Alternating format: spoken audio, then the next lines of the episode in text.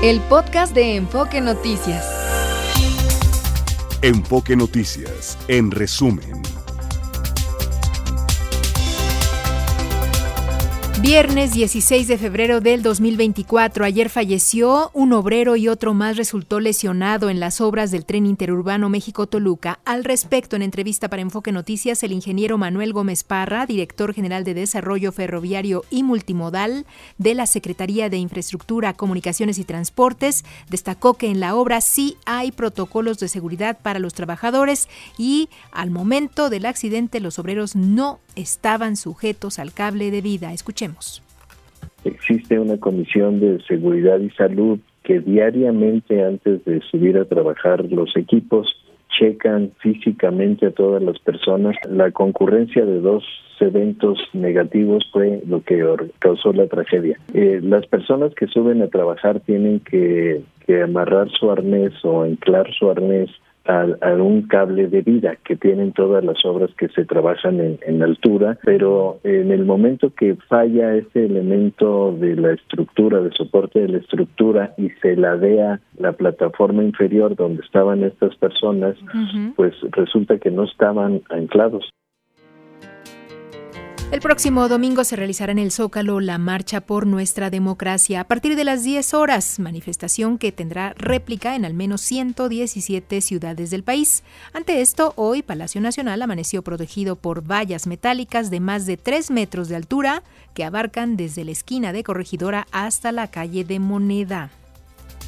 El titular de la Unidad de Inteligencia Financiera, Pablo Gómez, informó que una Corte Civil de Florida reinició el juicio para la devolución al gobierno mexicano de 634 millones de dólares que el ex secretario de Seguridad Pública, Genaro García Luna, tendría en propiedades en la Unión Americana.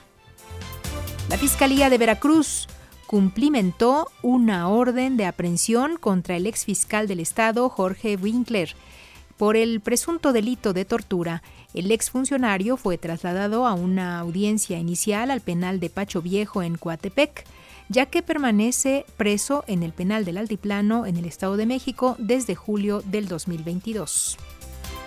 Tras una persecución que inició en la alcaldía Benito Juárez y, terminó en la alcaldía Iztapalapa, policías capitalinos detuvieron a uno de los sujetos que el 7 de febrero asaltaron a Matías, hijo de la actriz Susana Zabaleta.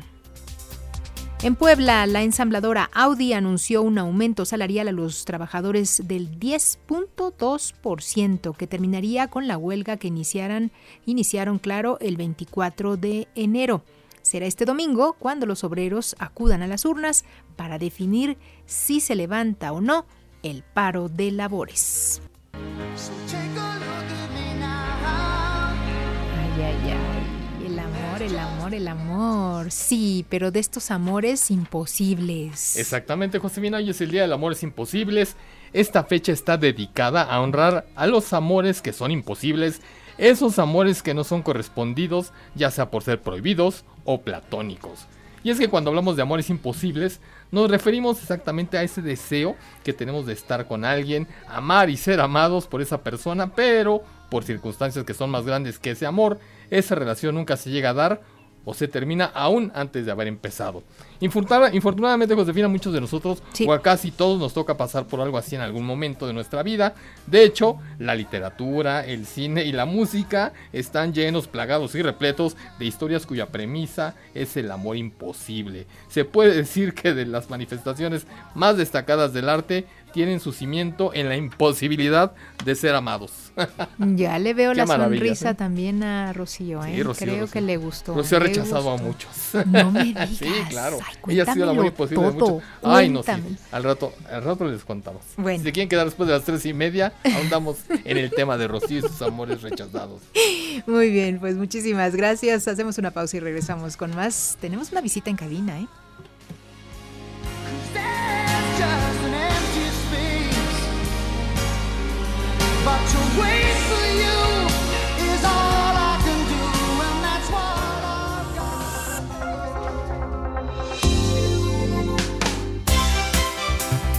Eh, bueno, pues eh, tengo el gusto de presentarles a Mónica Castellanos. Ella es autora del libro Carbón Rojo, está aquí con nosotros en cabina. La verdad es que me da muchísimo gusto que vengas aquí a nuestra cabina en Santa Fe, sobre todo para contarnos esta historia de vida que es impresionante. Bueno, es una novela, claro, es Carbón Rojo este libro que, nos ha permitido pues adentrarnos a la historia de hace 18 años, remontarnos a lo que sucedió en la, en la mina de pasta de conchos, un 19 de febrero del 2006. Así es, Josefina. Y bueno, primero que todo, muchas gracias por la invitación. Estoy muy, muy contenta de estar aquí contigo, con quienes nos escuchan aquí en Enfoque Noticias.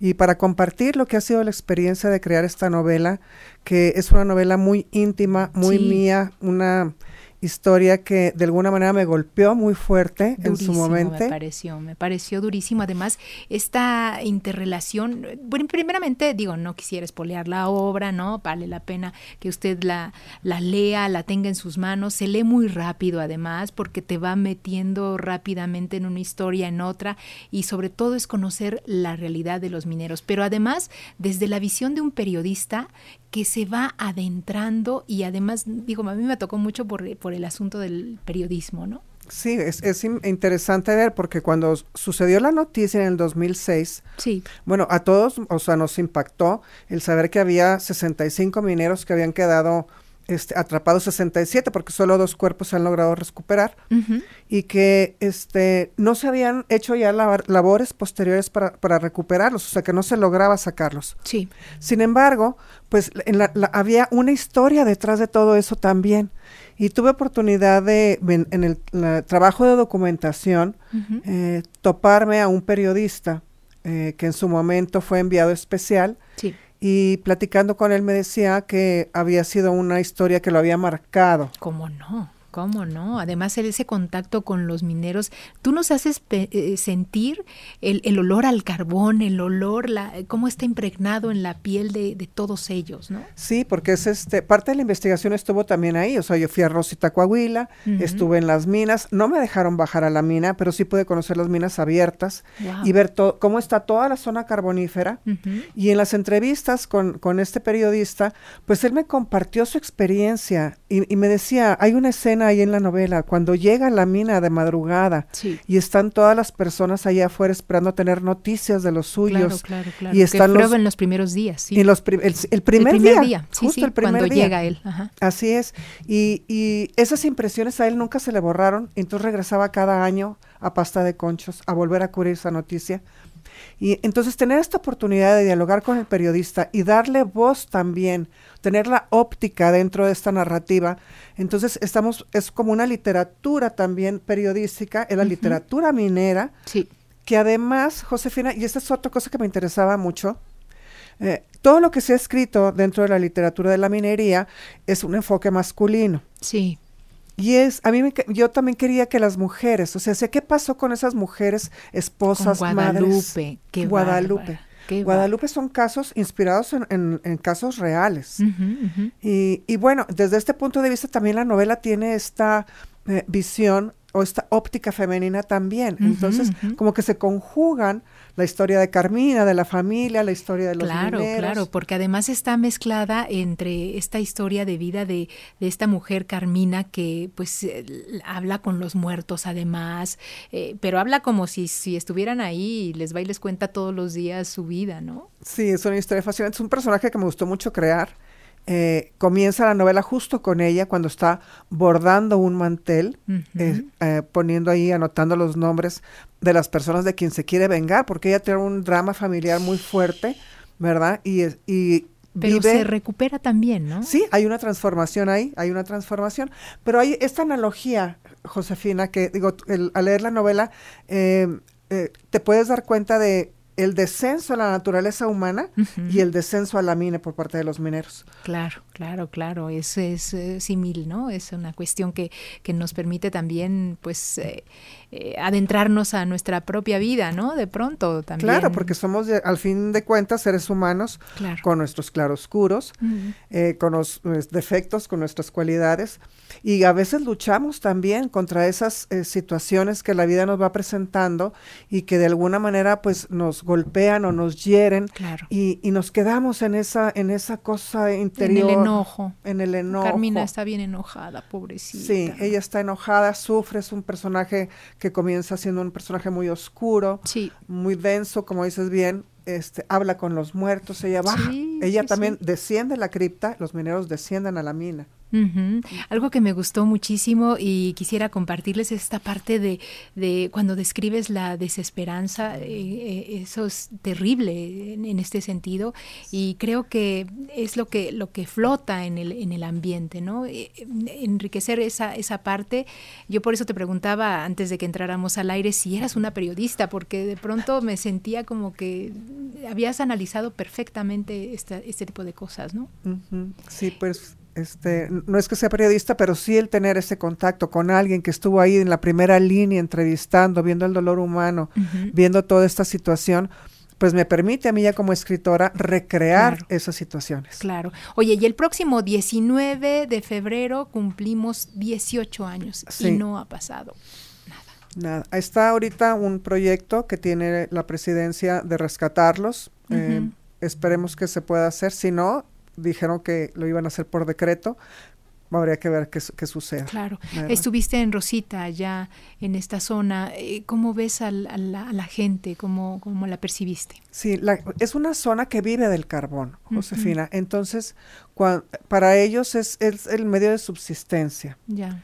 Eh, a mí me interesaba mucho fijar la vista en las condiciones de trabajo tan terribles que están sufriendo. Claro. De alguna manera iluminar este aspecto para ellos es decir, no, no, no se quieren quejar mucho porque es su fuente de trabajo. Claro. O sea, prefieren aguantar las condiciones que perder el trabajo. Entonces. Pero saben en las condiciones en las que trabajan, donde pues no solamente pierden la vida quedándose allá abajo, sino también eh, con todo lo que van absorbiendo, ¿no? Es que el carbón se les queda pegado, se les incrusta en la piel, los párpados los tienen negros del carbón ya incrustado. Sí promedio de vida de 50 años, los pulmones dañados. Y como mencionas tú, carbón rojo, el título hace alusión a las minas que no tienen las condiciones este, para que ellos puedan a los sobrevivir. Pozos, ¿no? Les llaman. Hay pocitos y hay minas de carbón, o sea, eh, que están en regla, pero que no cumplen las normas eh, de trabajo que deben de tener para garantizar la integridad física de los mineros. Claro, claro. y, y, bueno, Indalecio también es otro personajazazo, ¿no? Sí, fue el mayor reto. Los dos mayores retos fueron crear a Indalecio y a Bernardo, el periodista. Porque como escritora, pues es mucho más fácil entrar dentro de la psicología femenina, dentro de lo que nosotros nos mueve, nos hace, o sea, cómo nos, nos movemos. Pero crear en la, o sea, entrar en la mente y en la psicología de un hombre, en la mente y psicología de un minero en concreto de esa zona, que no sea impostado, que no suene falso, sino que realmente se sienta el, lector de manera muy natural. Y esa entrevista que tienen ahí estos dos personajes. Mientras están. En una cantina, ¿verdad? En este ambiente de relajación, de donde pueden ellos abrirse y hablar eh, fue el mayor reto que tuve en la, en la construcción de la novela, José. Pues qué padre, de verdad nos da muchísimo gusto y gracias por compartir aquí en Enfoque Noticias porque sin duda será pues una fecha muy importante para nosotros el próximo lunes. Sí, además de eso, bueno, pues la novela se presenta el día siguiente, el día 20. Ok. Aquí en este en la librería Gandhi de Quevedo a las 7 de la tarde va a estar ahí el escritor Eduardo Antonio Parra para presentarme. Muy bien. Y el 22 en Monterrey, en el Museo de Historia, me presenta Ana Laura Santamaría y Elmer Mendoza a las 7.30 de la tarde. Entonces la invitación abierta para quienes nos quieran acompañar. Buenísimo. Pues sí, y el libro ya está en las En todas las librerías. Pues muchísimas gracias, Mónica. De verdad, gracias por darte cita aquí en Enfoque Noticias. Gracias a ti, Josefina. Gracias. Y nosotros seguimos con más después de esta pausa, por supuesto.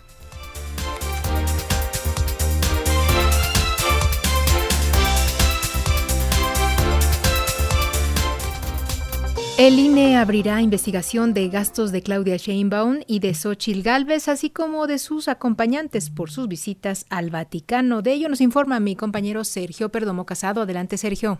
Hola, un saludo a la audiencia. Vaya actividad en el INE. Ya pareciera que las elecciones están a la vuelta de la esquina y por lo pronto ya el INE se prepara para entregar desde vehículos, celulares, etcétera, a miles de trabajadores que van a recorrer el país para preparar la elección del próximo 2 de junio. Y mientras tanto, no hay de otra, no hay marcha atrás, es ineludible. Se va a investigar las giras de las candidatas a la presidencia que fueron al Vaticano, Xochitl Galvez y Claudia Sheinbaum esto es por ley, se tiene que informar al INE en gastos ordinarios quienes acompañaron a las candidatas a la presidencia de la República, de dónde salió el dinero y entonces vamos a escuchar lo que dice al respecto la presidenta del INE, Guadalupe Tadei Zavala.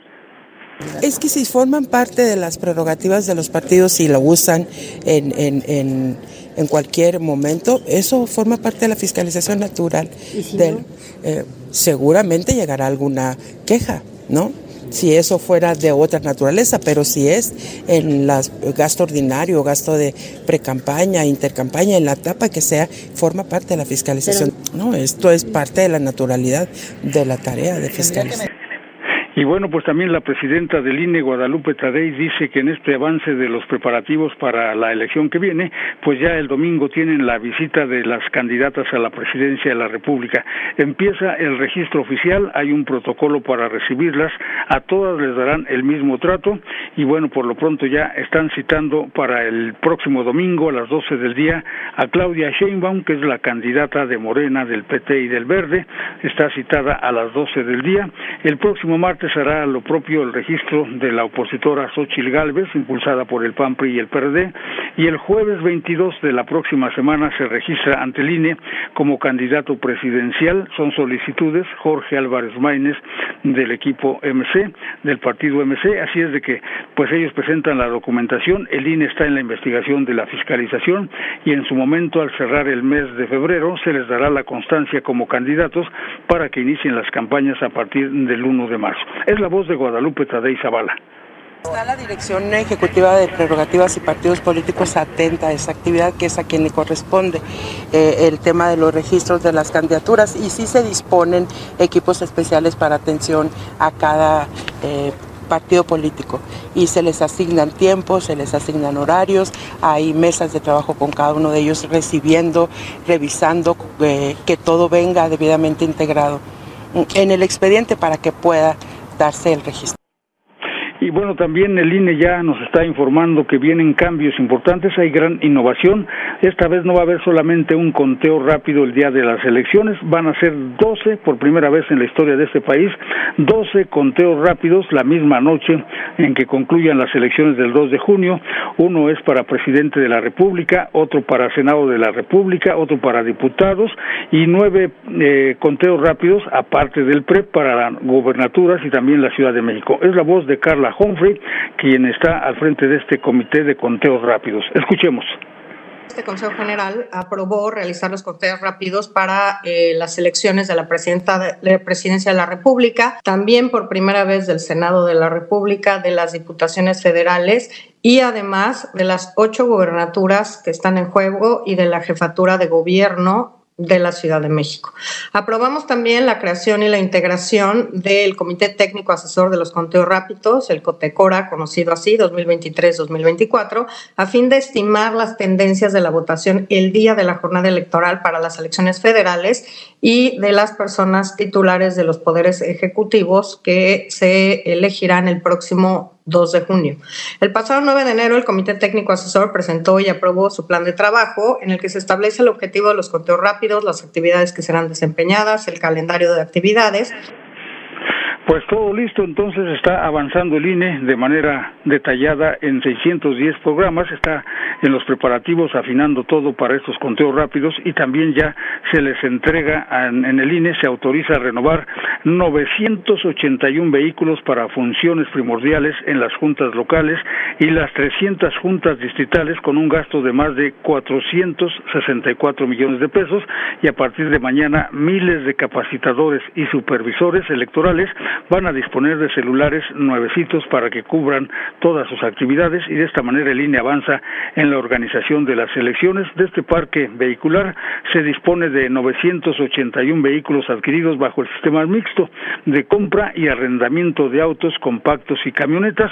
Hubo licitación donde participaron ocho empresas y resultó ganadora Angaras Capozalco por un monto de más de 243 millones de pesos en autos nuevos y en arrendamiento son 464 millones de pesos, arrendamiento por dos años. Lo que tengo información generada en el INE, que pareciera que ya tenemos las elecciones a la vuelta de la esquina, pero esto ocurre a dos días del registro de Claudia Sheinbaum ya como candidata presidencial. ¿Es cuánto? Y las campañas apenas empezarán el 1 de marzo, Sergio. El 1 de marzo, aunque ya parece que las tenemos desde hace un año, ya parecen eternas. No, no, no, no, Sergio, por favor, hasta el 1 de marzo, por favor. El 1 de marzo, así es de que seguimos en intercampaña, nada de proselitismo ni de llamar al voto. Bueno, gracias. Hasta luego, buenas tardes.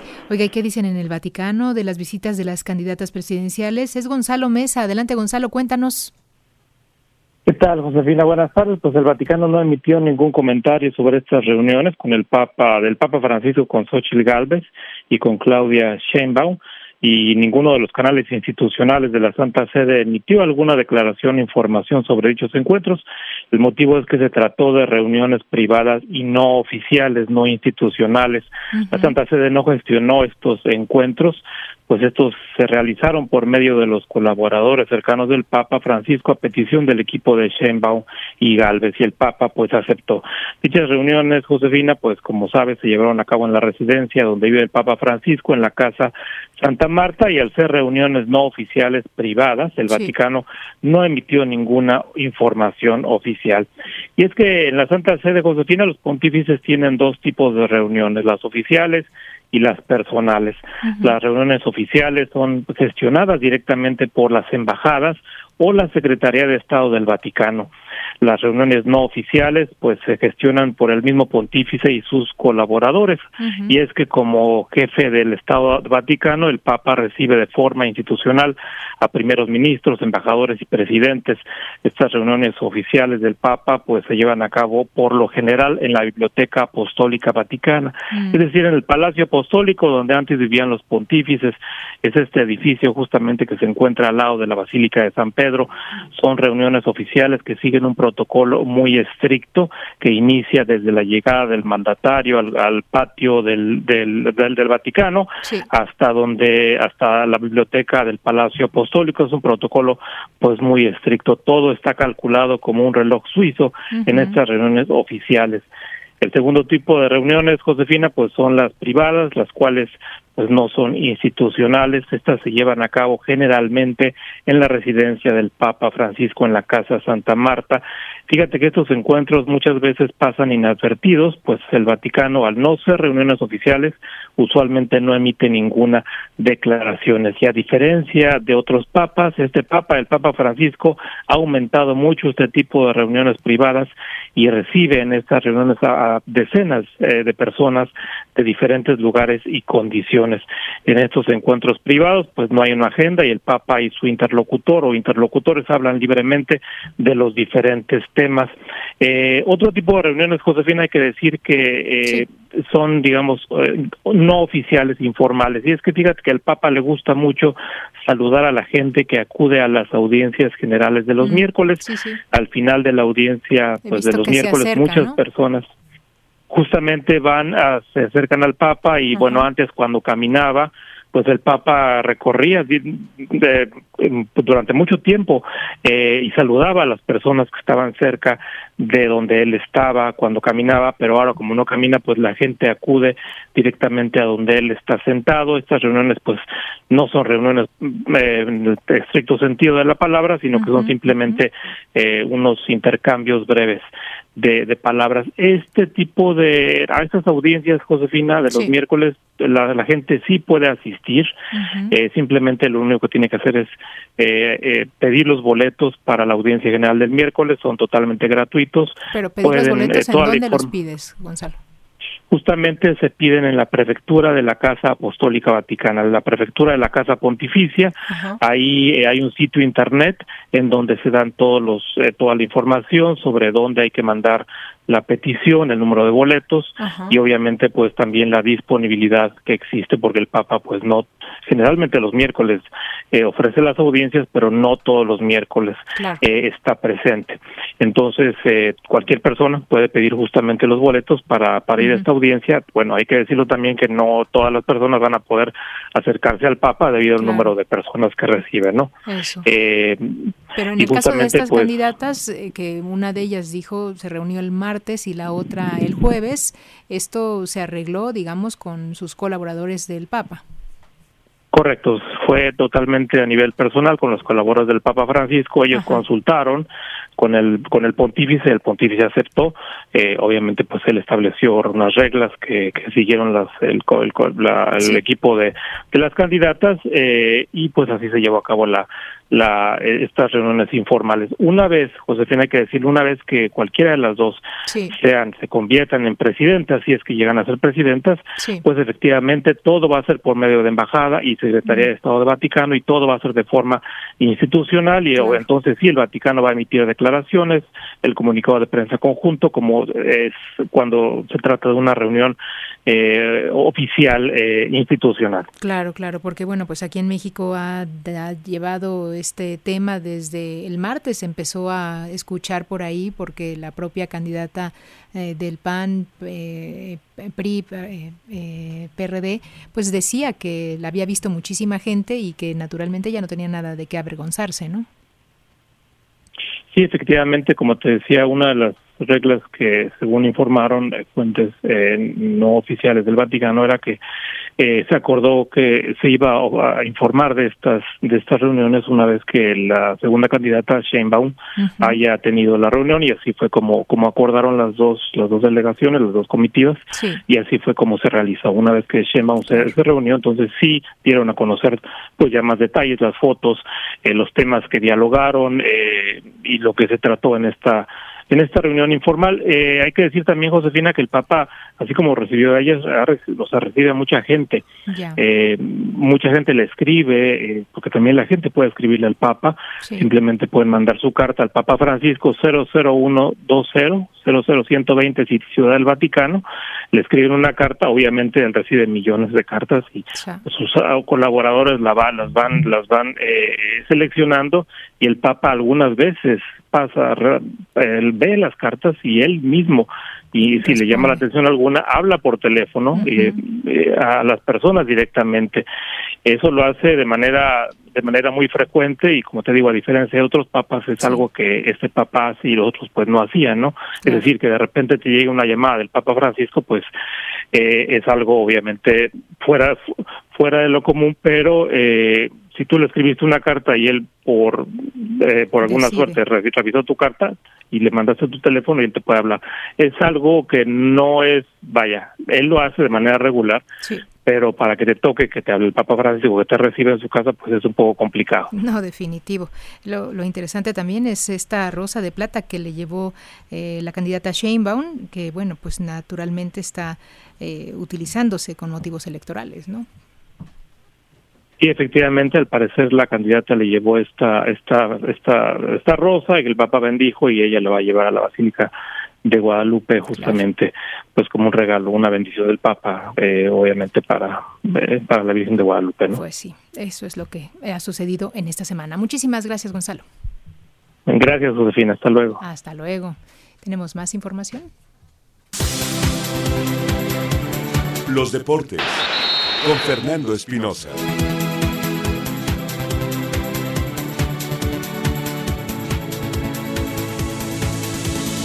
Ya está aquí Fernando Espinosa. ¿Cómo estás, Fer? Bien, José, tú, muchas gracias. Buenas tardes. Buenas tardes. ¿Listo para el fin de semana? Que tienes mucho que contarnos. ¿Qué sucederá? Más o menos. No, no es cierto. Hay mucho, sí. Siempre hay, un montón de actividades. Hay una pelea muy, muy buena allá en Oaxaca. Muy, muy buena. ¿Ah, sí? Sí, ahorita vamos a, vamos a hacer un enlace con esa U. Pero antes lo de Toluca, qué barbaridad. Eliminado por el Herediano de Costa Rica. Oye, estaba oyendo que cuatro goles le metieron. 4-3 el global. Ya llevaba cuatro. Pero, pero global. Es 4-4. Ok. Digamos que ya tenía ventaja. Terminan 4-4. Sí. Ayer gana 3 por 2 el Herediano. Mm. Pero como hizo tres goles de visita, eh, pues es el que avanza. Costa Rica. El del Piti Altamirano. Eh, es, es, un golpe durísimo de verdad para Toluca que enfrenta a Monterrey este fin de semana en la liga.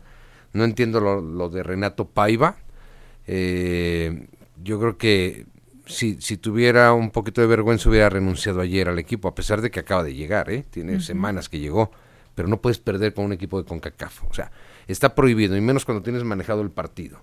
Cuando fuiste y ganaste allá y hoy tenías ventaja, y, y pues te da la vuelta en un segundo tiempo el Herediano de Costa Rica, que dicho con todo respeto, pues sí tenemos una ventaja en la, de la Liga Mexicana la Liga este, Tica, ¿no? Esa es la realidad. Bueno, ¿qué tenemos también hoy? Mazatlán frente a Chivas Rayadas de Guadalajara. Eh, es un partido donde Chivas puede recuperar mucho terreno, tiene 11 puntos, Chivas es séptimo en la clasificación general, pero está solamente a tres unidades de los punteros que son Monterrey América y Tigres de Universitario de Nuevo León, que mañana Tigres, por cierto, visita la máquina celeste de Cruz Azul, el América mañana visita Pachuca, América no está nada bien, nada bien, ganó con ciertos trabajos a un eh, Real Estelí bastante medianito de Nicaragua, aunque avanza, que esto es lo importante. Y Pumas frente a Santos, ¿qué pasó con Pumas que jugó a media semana un partido pendiente, más bien adelantado, anticipado de la Liga MX? Bueno, empató a cero con Atlas de Guadalajara, Atlas no está bien, y Pumas, a pesar de que ocupa la eh, quinta posición en la clasificación general, no se ve que sea un equipo que vaya a tener tanto forje, a pesar de que sí le metieron, ¿eh? Llegaron jugadores importantes. Bueno, ya les habíamos comentado, vamos hasta Oaxaca. Peleón esa noche, Saúl Humano, ¿cómo estás? Buenas tardes. Hola, ¿qué tal, Fer? saludo con mucho gusto. Igual a mi querida Josefina. Efectivamente, Saludos. estamos Hola, ¿cómo aquí estás? en la ciudad de, Oaxaca. 30 grados, querido Fer, este, a esta hora de la tarde. Todo está listo prácticamente para que esta noche en el auditorio de la Queta se lleve a cabo esta gran pelea titular. Es una revancha entre Carito Curiel y el sudafricano Svenati Nochinga en peso mini mosca. Ayer se realizó el pesaje oficial en el en el atrio del ex templo de Santo Domingo de Guzmán. Eh, un ambiente fabuloso, la gente está muy metida, eh, la gente de oaxaqueña desde luego está muy metida eh, con esta pelea, que por cierto, Oaxaca es, la primera vez que recibe una pelea de corte mundial. Y bueno, pues eh, ayer logramos platicar precisamente con Adrián Catito Curiel, pajano de la báscula. Él dio 107.4 libras, peso mini mosca. Esverati dio 107.9, o sea, están en el en el límite del peso, están perfectos. Y bueno, vamos a escuchar precisamente a Adrián Catito Curiel, quien asegura salir con la mano en alto esta noche. Sí, esperamos un Cibenati eh, fuerte, un Cibenati pues renovado, pero traemos todo el armamento para volver a salir con la victoria. Oye, Gatito, ya lo conoces, ya lo enfrentaste, ya le ganaste. ¿Cómo, cómo preparar la, estrategia para esta pelea? Eh, venimos con mucha hambre, me preparé como si volviera a ser el retador y a eso voy a salir en la pelea, a pelearle como si yo fuera el retador, no el campeón. Ahí están las palabras de Carito Curiel. Hay que recordar, Fer, que estos eh, dos peleadores ya se enfrentaron en el mes de septiembre allá en Mónaco y en, el segundo round de esa pelea, Carito Curiel con un zurdazo eh, a la quijada, pues logró noquear a Svenati. Hoy es la revancha, veremos realmente si, si Svenati viene con, con una estrategia modificada, veremos cómo sale al cuadrilátero eh, Carito Curiel. Lo que sí garantizamos es que será un peleón, como ya lo dijiste, Fer. Sí, sí, sí. Oye, entrevistar a Nochinga va a estar duro, ¿no? pues sí, la verdad es de que ayer la gente también eh, se, acercó a entrevistarlo, pero fíjate que la, la gente que viene con él, pues evidentemente luego luego lo arropó, lo cubrió, se lo llevaron ya ¿Esta, a su concentración. Es, ¿Es tailandés, Esaú? Sudafricano. sudafricano, ok. Sudafricano, Fer. Este, y bueno, pues eh, así las cosas ahorita aquí en Oaxaca, todo está listo ya para que hoy en la noche, eh, bueno, la función como tal empieza a las seis de la tarde con las peleas eh, coestelares, preliminares, eh, a partir de las seis de la tarde y la estelar estará subiendo como quizá a las nueve, diez de la noche aquí de Oaxaca, tipo de Oaxaca, ver, este, que es la pelea estelar de la Federación Internacional de Boxeo. De la, de la FIB. Muchas gracias, Esaú. Por ahí anda un amigo que lo conoces que, que va a hacer el show de la Guelaguetza hoy, sabe bailar bastante bien. Me lo saludas. Ya se está preparando, ya se fue a, aprenderse los pasos de baile para que hoy en la noche nos, eh, a todo el público lo pueda lo pueda ver y ovacionar. De eso se trata, un poquito de espectáculo, un poquito de nuestro México. Gracias, Esaú, cuídense. Saludos, Gracias, José. Besos. Bueno, Hasta luego. Muy bien, pues ahí están los deportes, muchas gracias. No, hay más, mira, mucho más tiempo. Oigan, lo de Holger Run, que no va a venir al Abierto de los Cabos. Ya sabe usted que el Abierto de los Cabos es un torneo previo al Abierto Mexicano de Tenis en el nuevo calendario. Está un poquito lastimado este eh, jugador, este holandés, este, este europeo, eh, Holger Run. Bueno, mire, estaba viendo lo de los Cabos. Es un torneo 250. ¿Cómo se catalogan? Hay torneos 125, son, hay torneos muy chiquitos o los satélites. Así se jerarquizan. José, tú que juegas tenis no, No, juego tenis. ¿Por qué dices eso? No. Ah, ¿no juegas tenis? No, no, es Gastón. Ah, es Gastón, perdón. Bueno, eh, este torneo 150 de los Cabos reparte un millón sesenta y cinco mil dólares. Es, esa es la bolsa a repartir. Wow. Ahorita se está jugando un torneo de la misma jerarquía, un torneo 250 en Argentina, eh, y tienen a la máxima estrella, que, que, lo han visto verdaderamente como un dios, a Carlitos Alcaraz. Bueno, ese torneo, con las mismas condiciones, reparte nada más 728 mil dólares. Esto se lo digo meramente para que eh, eh, la gente del tenis sabe valorar perfectamente bien las organizaciones y las de México son fantásticas. El Abierto Mexicano de Tenis, que es terminando Los Cabos, es decir, eh, del 19 al 24 de Los Cabos, y a la siguiente semana es el Abierto Mexicano de Tenis, reparte dos millones cinco mil dólares. Es un torneo 500.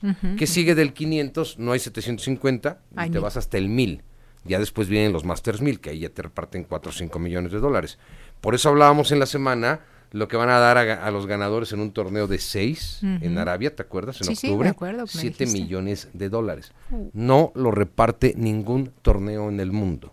No alcanza. lo que sí puede alcanzar en este tipo de bolsas es o el boxeo o el golf con las grandes estrellas. Esas, esas bolsas sí se alcanzan, ¿no? Y, y, bueno, pues sí, lamentablemente está distante de eso, pero pues lo van a dar allá en, en este en Arabia, ¿eh? Siete millones de dólares a repartir, más bien al ganador de un torneo de seis, entre ellos Rafa Nadal. Wow. Novak Djokovic, Carlitos Alcaraz. Carlitos acaba de cumplir, bueno, tiene 20 años. Uy. Imagínate si ganas ese torneo, pues estaría ya ganando más de lo que ha ganado hasta ahora. No, bueno. En y todavía todo lo que le queda, o sea, todo el camino que le queda. 20 años. No, no, no, no. Es una maravilla. Buenísimo. Son las máquinas. la industria del deporte es más importante de lo que nos imaginamos, ¿eh? Seguro. Ojalá y podamos crecer más aquí en México. Gracias, José. Gracias Buen fin de semana. Igualmente, Fer. Adiós, Gastón. Bye, Fer. Seguimos con más. Vamos con Natalia Estrada. Ella nos tiene información sobre lo que dijo el jefe de gobierno de la capital. Adelante, Natalia. ¿Qué tal, José? Un saludo para ti y el auditorio de Enfoque Noticias. El jefe de gobierno capitalino Martí Batres aseguró que no hay ninguna diferencia con el empresario Carlos Slim, luego de que éste señalara como falta de mantenimiento las causas del colapso de la línea 12 del metro y no a una falla de origen. En conferencia de prensa, el mandatario local dijo que lo más importante es que la línea 12 del metro ya se reconstruyó y reforzó por la empresa Carso para beneficio de los usuarios. Escuchemos.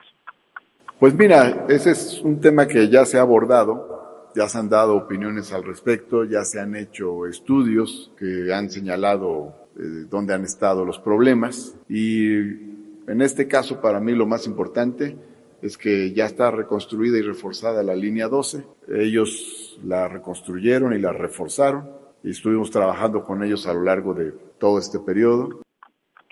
El mandatario local señaló que se mantuvieron reuniones con la empresa Carso, esto durante los trabajos de rehabilitación de la línea 12, y sus representantes pues no externaron algún tipo de reclamo, por lo que aseguró no se va a involucrar en una polémica por la opinión de la empresa. Y escuchamos.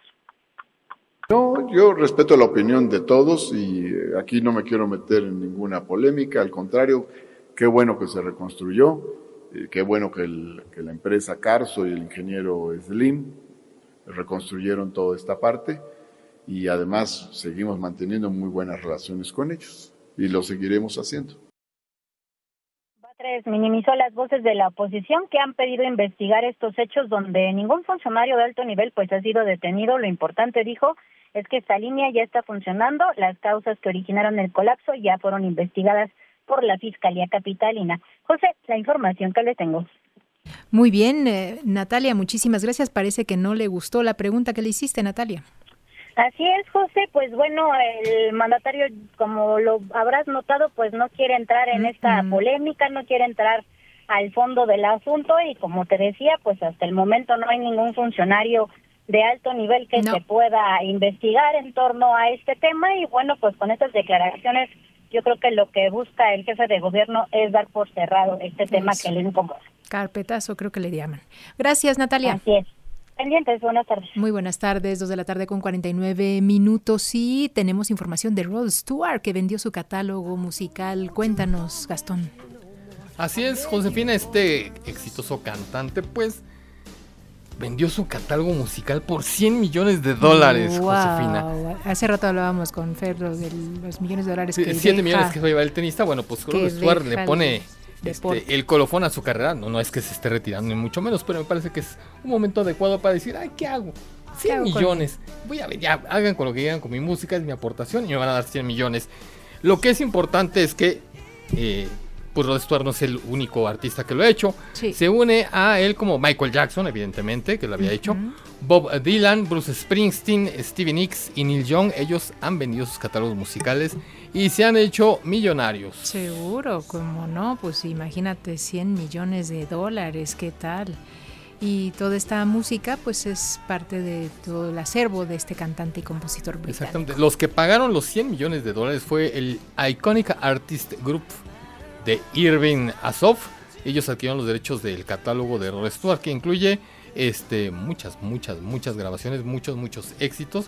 Recuerdo que hace muchos años Rod Stewart fue el primer gran artista que tuvimos aquí en México antes del Mundial 86.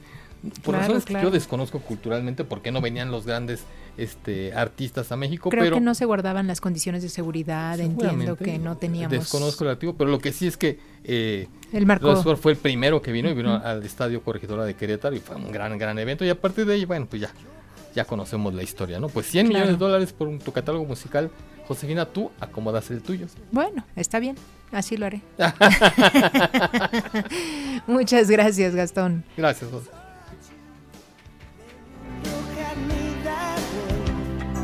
Y ya se huele a fin de semana. ¿Qué hacemos? ¿A dónde vamos? Rosy Hernández nos tiene la respuesta. De vagos. El fin de semana. José Auditorio Enfoque Noticias, con el gusto de saludarlos nuevamente y lista como cada viernes para ofrecerles las mejores sugerencias para este fin de semana.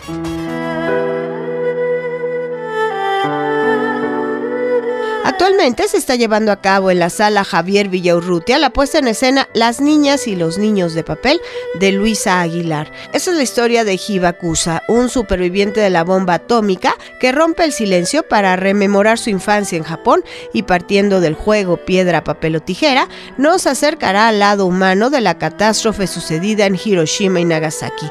Esta puesta en escena se está llevando a cabo todos los sábados y domingos a las 13 horas en la sala Javier Villaurrutia.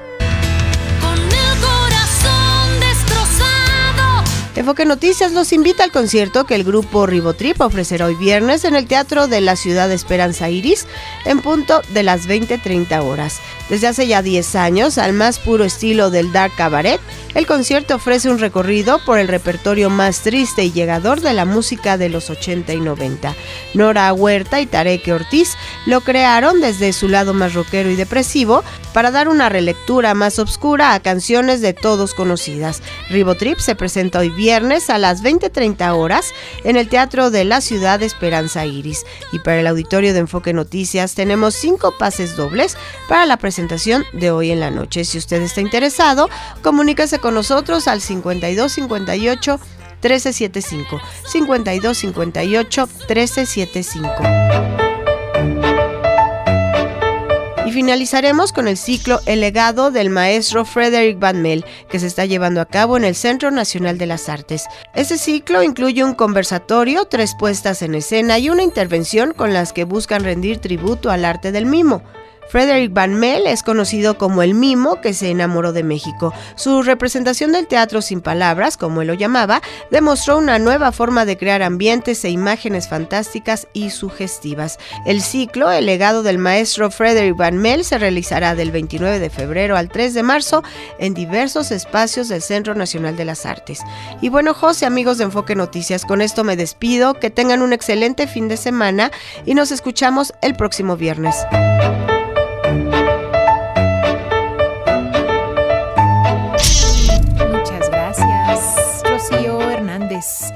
Tenemos más información, vámonos hasta Nueva York. Allá se encuentra mi compañero Juan Alberto Vázquez. ¿Cómo estás, Juan Alberto? Cuéntanos qué ha pasado en las últimas horas por allá.